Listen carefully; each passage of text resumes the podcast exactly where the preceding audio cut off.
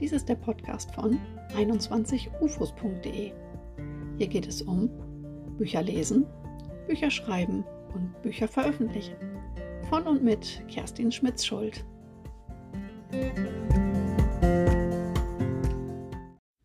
Herzlich willkommen zu einer neuen Episode des Podcasts von 21ufos.de.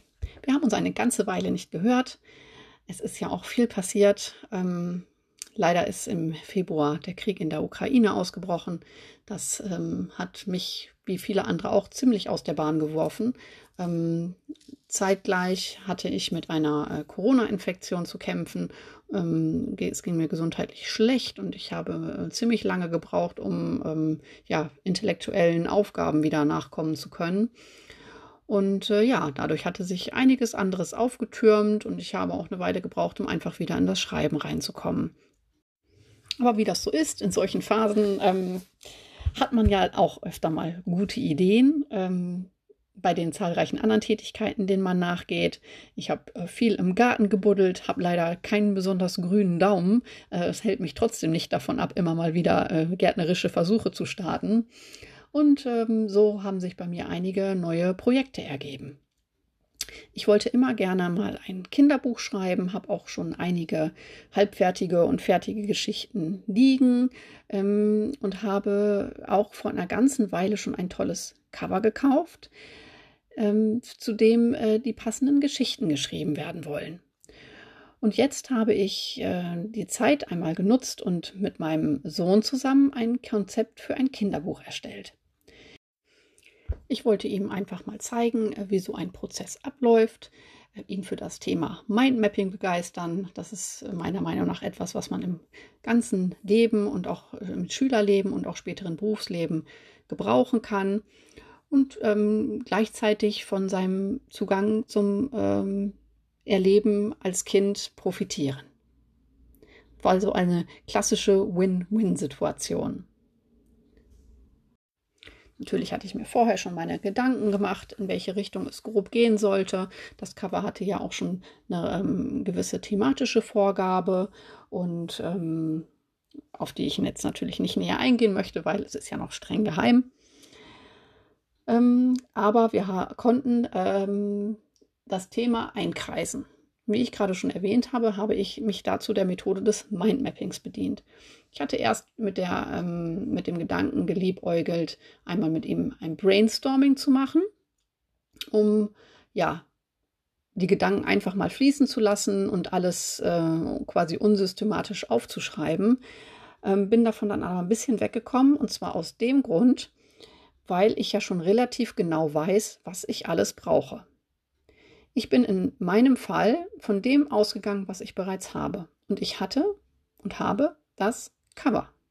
Das Cover ist etwas Fixes, was bereits vorhanden ist und an dem es auch nichts mehr zu drehen gibt. Außer natürlich in Details, der Titel ist nicht drauf und so weiter. Aber so von der ganzen Optik her, ich hatte mich verliebt in dieses Cover. Ist übrigens von der äh, tollen Illustratorin Katrin Bax-Kowitz ähm, gestaltet worden. Ich hatte mich verliebt in dieses Cover und das war jetzt für mich der Ausgangspunkt für die gesamte Entwicklung ähm, dieses Kinderbuchkonzepts. Also konnte ich dieses Cover in den Mittelpunkt meiner Mindmap stellen. Ausgehend von dieser Mindmap habe ich dann eben verschiedene äh, Strahlen angelegt mit den Dingen, von denen ich weiß, dass ich sie für diese Publikation brauche. Ich muss einmal das Genre festlegen. Ich brauche einen Titel, ich muss mir überlegen, welche Illustration äh, ich im Innenteil haben möchte, was meine Zielgruppe ist, wie das Format des Kinderbuchs am Ende sein soll, welches Thema uns grundsätzlich haben soll, welchen Umfang und vielleicht auch schon äh, einzelne Gedanken zum möglichen Inhalt. Ja, ähm, so haben wir uns, äh, haben wir zwar weiterhin die Möglichkeit gehabt, unsere Gedanken fließen zu lassen, auf der anderen Seite konnte ich die äh, Dinge, über die wir gesprochen haben, direkt in diese Mindmap eintragen und dadurch vorsortieren. So ist uns nichts durchgerutscht. Wir haben ähm, alles erfassen können. Äh, ich konnte seine Ideen direkt aufnehmen, und auch alles, was mir so in, in den Wochen vorher äh, im Kopf rumgegangen ist und was ich mir schon dazu parat gelegt und überlegt hatte, eben in dieses ähm, Mindmap-Konzept integrieren. So ähm, haben wir gemeinsam ziemlich äh, genau erarbeitet, auf was es am Ende hinauslaufen soll. Und ähm, danach bestand für mich die eigentliche Arbeit eigentlich nur noch darin, das Ganze in ein, ein Exposé zu gießen. Mit diesem Exposé kann ich jetzt weiterarbeiten. Ich kann daran feilen, ich kann ähm, mich gedanklich auf Reise begeben. Ich kann äh, einzelne Ideen für äh, Geschichten, die dann in diesem Buch erscheinen soll, ähm, ja, notieren und äh, es als Grundlage für weitere Entscheidungen und äh, beispielsweise auch ähm, ja, Gespräche mit der Illustratorin äh, nutzen. Die Erfahrung, die ich dir jetzt hier mitgeteilt habe, ist ein Beispiel dafür, wie man sich ähm, solch ein Konzept für eine Publikation erarbeiten kann. Ich weiß ja selbst, wie das ist. Da gehen einem die Gedanken im Kopf herum, man hat tausend und eine Idee. Äh, man notiert hier etwas, man notiert da etwas und äh, vor allem, wenn man dann abends im Bett liegt, dann kommen vielleicht noch die besten Ideen, die man dann äh, hoffentlich auch aufschreibt, sonst äh, sind sie auch oft auf Nimmerwiedersehen verloren. Ähm, ja, also es gibt, es gibt einfach so viele Möglichkeiten, sich einer Geschichte zu nähern. Und ähm, dieses ein Beispiel dafür, ähm, wie ich es gemacht habe und ähm, ob es vielleicht auch eine Möglichkeit für dich wäre, dein Thema zu fassen zu kriegen. Für mich das Entscheidende ist, einen Ausgangspunkt zu haben, so wie jetzt beispielsweise das Cover. Das ist, mag ein bisschen komischer, ein komischer Ansatz sein und ähm, ich kann das auch nachvollziehen, wenn der ein oder andere, äh, die ein oder andere sagt, äh, man kann doch nicht mit dem Cover anfangen.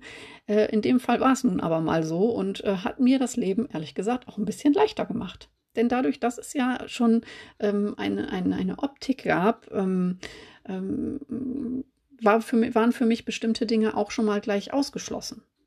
Und so würde ich,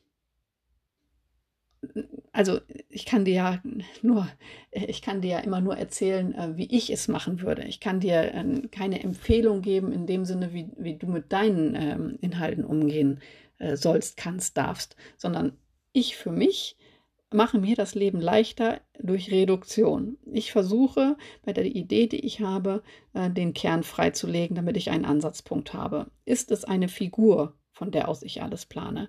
Ist es ein Handlungsstrang, von dem, alles ich, äh, von dem ich alles aus plane? Ein Ort, ein Gegenstand, irgendetwas. Das ist dann das, was in die Mitte dieses Mindmaps käme.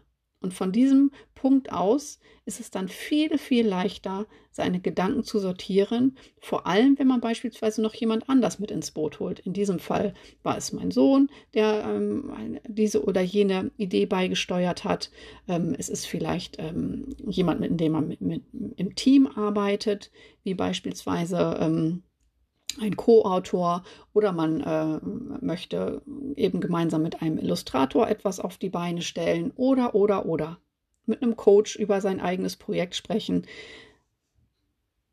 um die eigenen Gedanken äh, vorzusortieren und dann in, in dieses äh, Exposé zu gießen, was zugegebenermaßen vielen Autoren schwerfällt. Ähm, es ist bei mir tatsächlich auch projektabhängig, ob es mir leicht oder schwer fällt, so ein Exposé zu verfassen.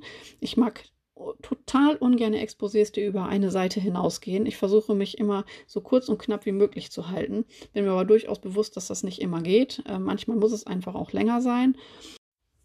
So habe ich jetzt anhand des Exposés, was ich mir über das Mindmap erarbeitet habe, nun natürlich eine gute Möglichkeit, die entsprechenden Geschichten zu beizusteuern. Ich kann zum einen bei den Geschichten, die ich bereits liegen habe, gucken, haben sie ein Potenzial für diese Veröffentlichung, ähm, sind sie ähm, darauf anpassbar äh, oder ähm, möchte ich nochmal ganz neu ins Denken kommen, welche, welche Geschichten könnten in Frage kommen. Da ist äh, das Exposé einfach die Grundlage jetzt für mich, um äh, meine Ideen äh, in ein Notizbuch fließen zu lassen in den, in den kommenden Wochen, um dann äh, schließlich die fertigen äh, Geschichten entstehen zu lassen. Ja, das war mein heutiger Input zum Thema. Ich habe eine Idee, wie kriege ich sie zu greifen? Ich hoffe, ähm, dir hat die Folge gefallen. Schick mir doch gerne eine E-Mail an kerstin.21ufos.de.